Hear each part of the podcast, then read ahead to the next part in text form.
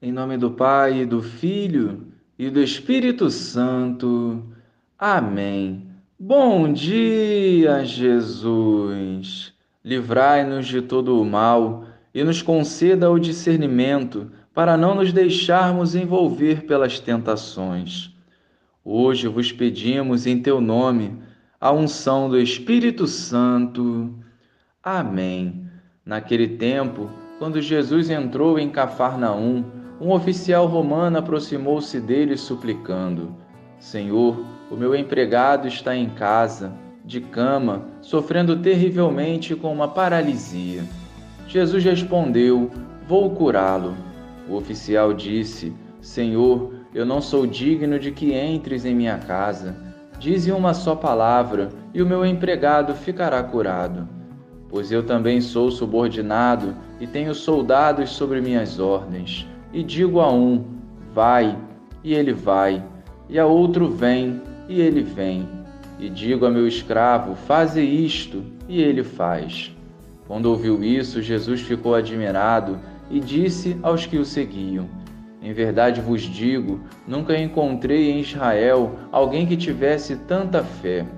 Eu vos digo: muitos virão do Oriente e do Ocidente, se sentarão à mesa do reino dos céus junto com Abraão, Isaque e Jacó, enquanto os herdeiros do reino serão jogados para fora, nas trevas, onde haverá choro e ranger de dentes.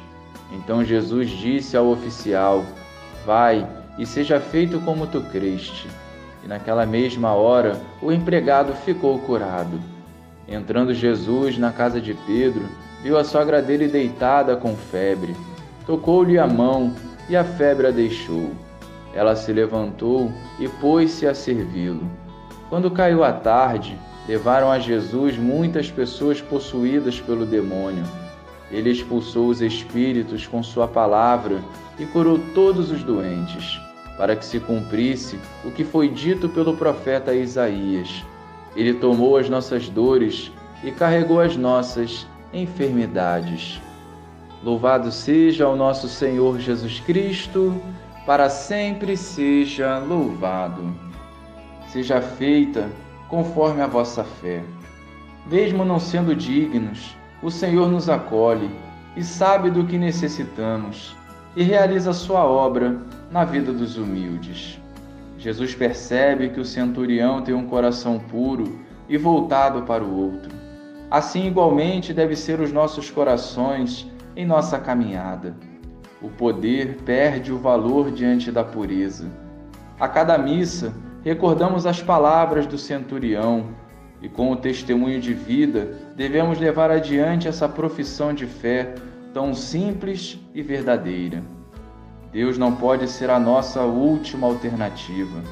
Hoje, reflitamos nossas lutas e busquemos antes de tudo ao Senhor, que nos proporcionará a sua paz e a sua bênção. Precisamos ser os pequenos do reino que purificam o coração e anseiam por estar na presença do Senhor. Assim, o Pai nos acolherá e jamais nos faltará com a sua providência. Intercedemos igualmente pelos nossos e pelos enfermos e os coloquemos no coração do Senhor. Glória ao Pai, ao Filho e ao Espírito Santo como era no princípio, agora e sempre. Amém.